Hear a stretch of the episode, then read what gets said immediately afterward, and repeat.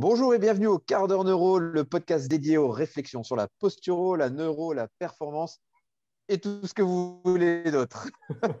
Euh, cette semaine, euh, ce n'est pas vraiment une question de la semaine, mais si, mais en fait, c'est compliqué. Euh, hier, sur les réseaux sociaux, j'ai mis une petite photo de une échelle de rythme et à côté une petite photo de, d'un bosu et je disais, bah, la coordination se développe, euh, la coordination sur les échelles de rythme, c'est comme le, vestibulaire euh, sur, euh, non, la proprio, pardon, sur le bosu, ça ne se développe pas comme ça. Enfin bref, en gros, vous l'aurez compris, on va parler des échelles de rythme ce soir et de leur place pour le développement de la coordination.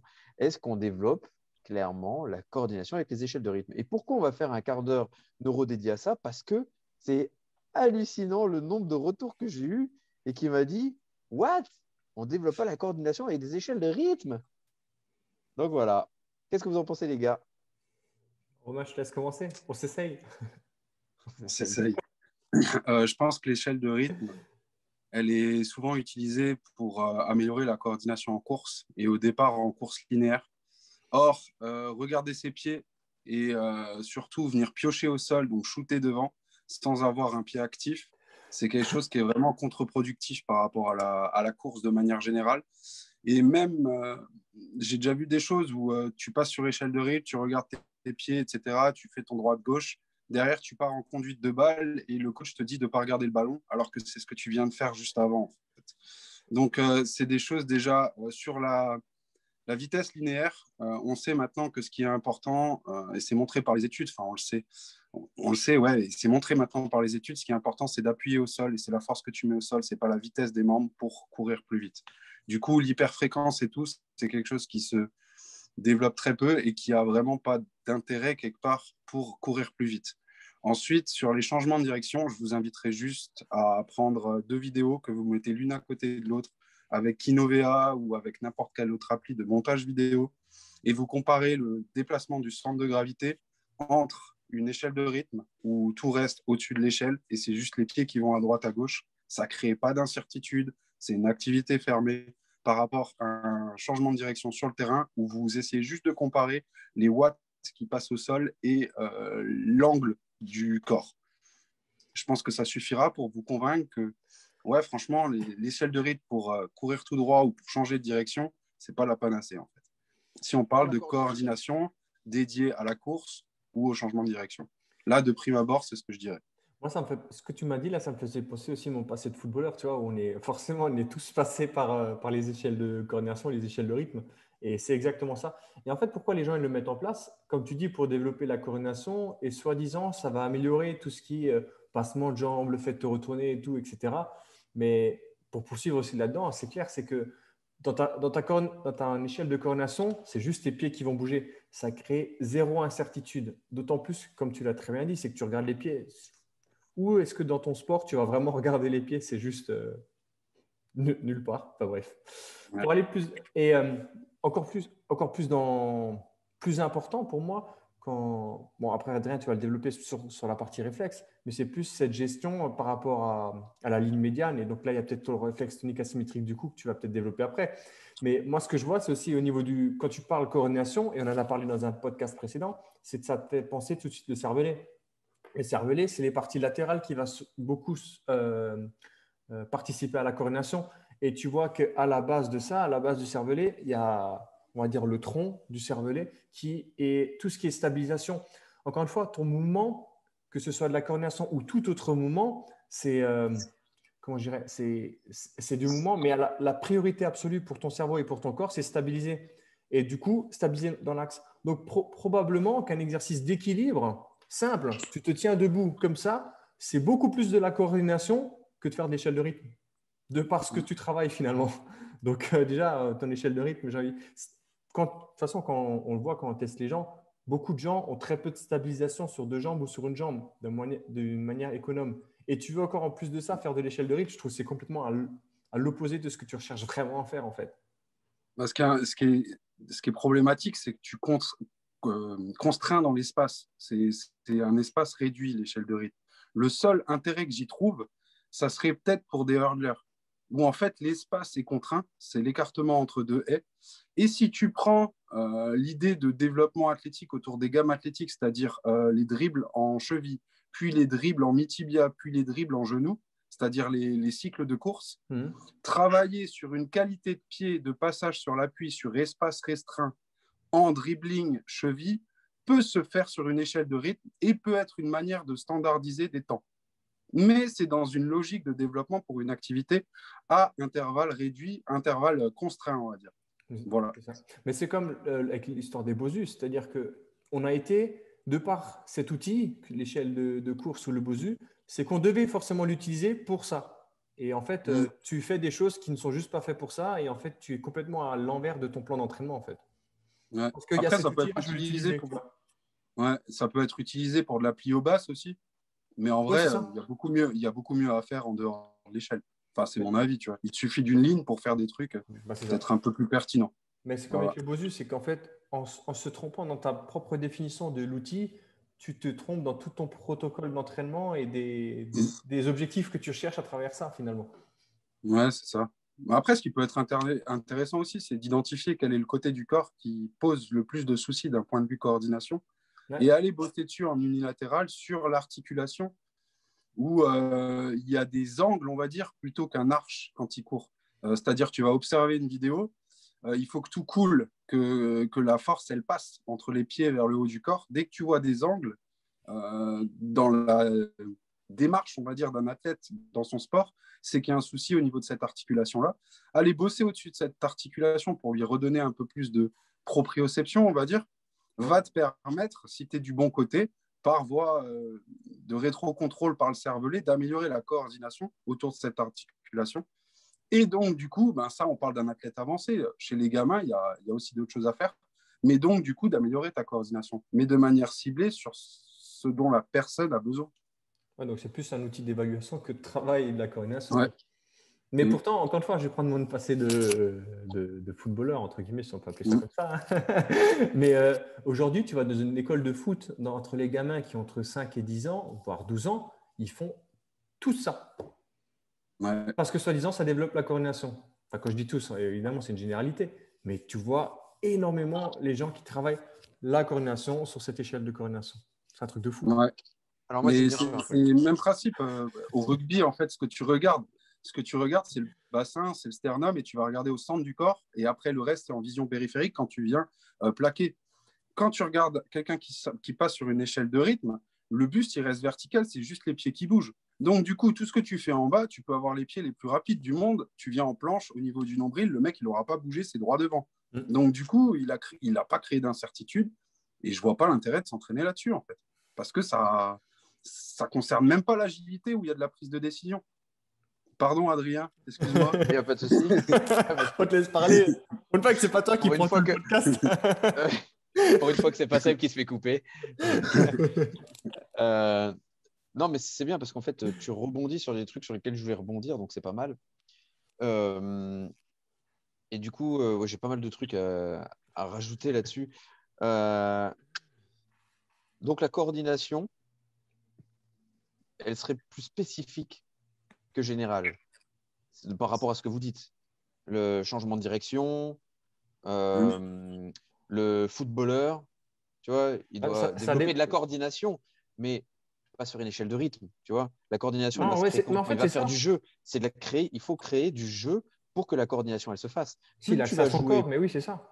Voilà, c'est ça. Donc en fait, compte, déjà quand on arrive dans la mise en place de la coordination euh, dans l'entraînement, c'est qu'il faut créer du spécifique à l'entraînement. Mais ça veut mm. dire que déjà, il y a de la coordination qui est bien euh, mise en amont. Faites faire un marché à quatre pattes à quelqu'un. Vous savez, vous le faites marcher à quatre pattes. C'est le réflexe tonique symétrique du coup. Hein. Mais vous le faites marcher à quatre mm. pattes. Eh ben, remarquez combien de gens n'arrivent pas déjà à avoir accès à la contrôlatéralité. Donc, ça veut dire que les gens, au lieu de, au lieu de faire ça, ils font ça. Je l'ai vu il y a 1h30. Il y a 1h30 ah bah de ça. Il y en a un qui est passé, c'était un Nokia. Bah il est passé, poum, latéral.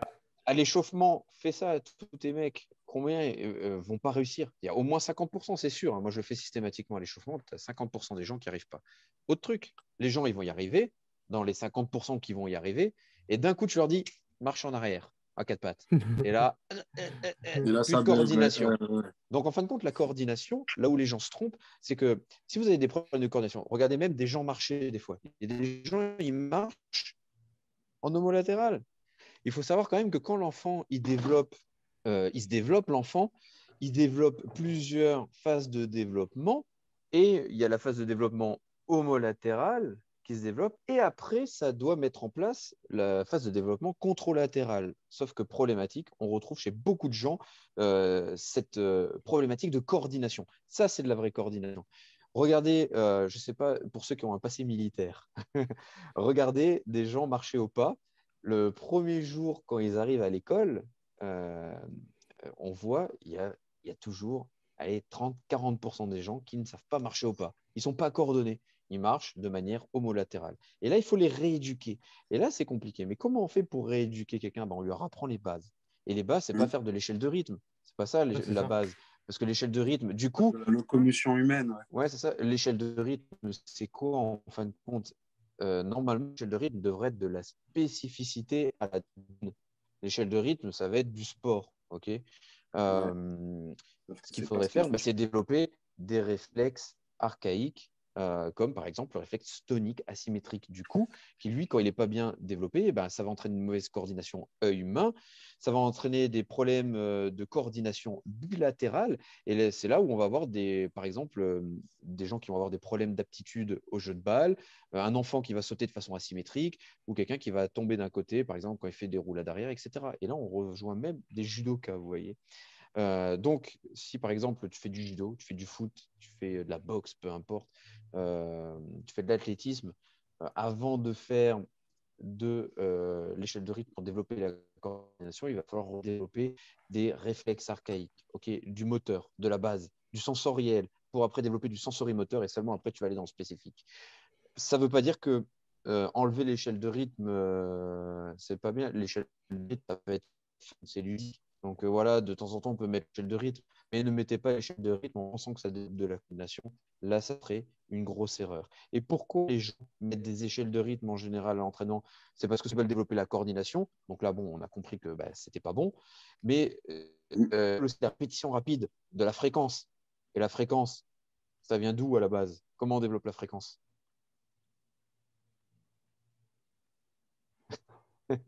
Hein on développe la fréquence. Donc, avant de vouloir développer de la fréquence. avant de développer de la fréquence. un truc sur mes murs, ah, en fait. Euh, avant de développer de la fréquence euh, sur une échelle de rythme, développer de la fréquence au niveau du cervelet, quoi. Développer ça. Pourquoi? Parce qu'on voit qu'au niveau sensoriel, personne n'arrive à avoir la base bien développée. Donc, avant de de vouloir courir, bah, apprenez tout simplement à marcher. Quoi. Ça serait déjà bien. Donc voilà. Et euh, après, c'est vrai qu'on voit souvent Ah, mais les footballeurs américains, ils sont super coordonnés, ils sont agiles, etc. Euh, les footballeurs américains, ils sont dopés, ils sont athlétiques, euh, ils font ça depuis qu'ils sont gamins. Il y a il y a une prise en charge sportive euh, qui est complètement différente aux États-Unis. Mettez pas une échelle de rythme pour faire comme les autres. Quoi. Ne vous laissez pas avoir mm. par un effet de mode. Par contre, si vous me dites je mets de l'échelle de rythme parce que c'est fun et ludique, moi je vous dis OK. Oui, c'est ça. Mais en fait, c'est ce qu'on disait, c'est que l'échelle de rythme n'est pas condamnée, mais sois juste bon dans ton pourquoi tu le mets et à quoi ça va te servir. C'est comme la proprio avec le Bosu. Ok, à un moment, il va y avoir un peu de proprio qui va fonctionner euh, avec le Bosu, mais euh, c'est essentiellement de l'équilibre. Et euh, il va y avoir des choses à faire avant, beaucoup, beaucoup de bah, choses. C'est comme le proprio. Bah, il y a quelqu'un qui me disait Ouais, mais la proprio avec le Bosu. Mais je dis Oui, ok, le Bosu va peut-être venir à un moment travailler la proprio. Il n'y a aucun souci là-dessus. Par contre, là, quand on prend notre formation, sur le module 5, qui sont les exercices, on a déjà plus de 1500 exercices à faire avant de mettre un Bosu. Et dans ces 1500 exercices, il n'y a pas de Bosu. Quoi. Donc, avant de mettre du Bosu, il y a, bah, et vous avez, et je dis 1500 exercices, c'est une moyenne basse parce qu'on en a répertorié euh, beaucoup plus. Donc, il y a au moins 1500 exercices à faire avant de placer du Bosu. Bah, c'est exactement pareil avec la coordination. parce qu'il y a des exercices de proprioception, de vestibulaire qui vont être à faire avant, euh, de réflexes archaïques qui vont être à faire avant de mettre de l'échelle de rythme. Tu vois, ce, ce que je disais avant, c'est que euh, potentiellement, ton, travailler ton équilibre va améliorer ton, ta coordination parce que de par les parties du cervelet que tu cibles, ben, typiquement, le vestibulaire sera avant ta coordination. Mmh. Parce que c'est ce qui permet de, stabiliser. Il faut se dire que tout mouvement que tu vas faire, la priorité numéro une pour ton cerveau et pour ton corps, c'est stabiliser. Si tu n'es pas stable, tous tes mouvements de coordination que tu peux faire, ils seront biaisés, ils ne seront pas optimaux. Donc, travaille mmh. d'abord ton système, tes systèmes qui te permettent de t'équilibrer. Après, tu peux aller chercher ta coordination. Ouais. voilà. c'est intéressant. Du coup, il faudrait revenir à la coordination de base et au développement de base de enfin, la contrôlatéralité, la marche, les squats, etc., le, développement de base de l'être humain. C'est ça. Et ensuite, derrière, observer les principes de correspondance dynamique.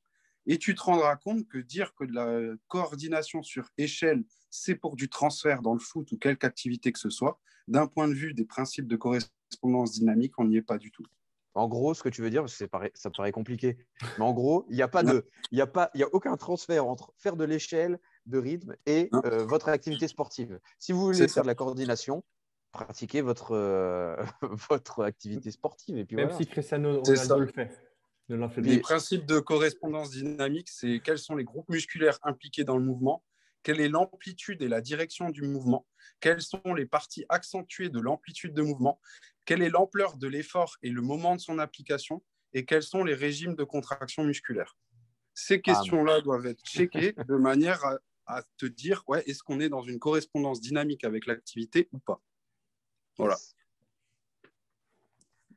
Et oui, peut-être que euh, Ronaldo l'utilise, mais peut-être que c'est juste une toute petite euh, partie euh, début de séance, activation. Ronaldo, c'est celui, qui... Ronaldo, c'est celui qui porte un t-shirt avec marqué Herbalife. Ouais, lui, Allez, virez. virez le mec.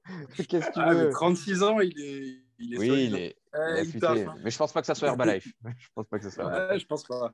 C'est comme le mec qui, qui prône la série unique euh, alors qu'il est déjà musclé depuis 15 euh, ans. Ouais, Herbalife, ça affûte son compte en banque. Oui, voilà, ça. Ça, c'est pas mal. C'est pas mal. Non, mais voilà. De toute façon, on sait que euh, il faut créer la coordination. Il faut créer du, un mouvement répété. C'est comme ça qu'on va créer de la coordination. Il faut, faut qu'il y ait une mémoire à un moment musculaire, osseux euh, dans le cerveau, une répétition de mouvement pour que voilà, la coordination s'installe. Donc, top. top. Alors, c'est bien d'avoir des outils. Hein ouais, ouais, je suis chaud. Je suis chaud. Non, mais il faut, il faut que euh, qu'on arrête avec le tout marketing et penser que c'est parce qu'on vous met un objet sur une vidéo d'un influenceur que c'est top. Donc voilà, je pense qu'on a fait le tour pour la coordination. En tout cas, c'était super intéressant. Il y a des petites pépites qui sont tombées quand même dans le lot. Et, euh, et donc voilà, ben, on vous donne rendez-vous donc tous les lundis pour le quart d'heure neuro. On répond à vos questions hein, au mieux euh, et à nos interrogations aussi, à nous, parce qu'on s'en pose aussi. Et vos questions nous permettent, nous aussi, de nous améliorer. Donc c'est super sympa. Et euh, donc tous les mercredis, on remet en pratique ce qu'on vous dit dans le quart d'heure neuro. Ça veut dire que là, on parle de coordination, et ben, on va vous montrer de l'échelle de rythme mercredi. Ah, je te laisse filmer. Hein. Avec petit sauce sur beau Je ne sais même pas si j'en ai une dans mon sac. je regarde. ok, bon, bah, merci en tout cas les gars et puis euh, à bientôt. À bientôt. Ciao, ciao, bonne soirée.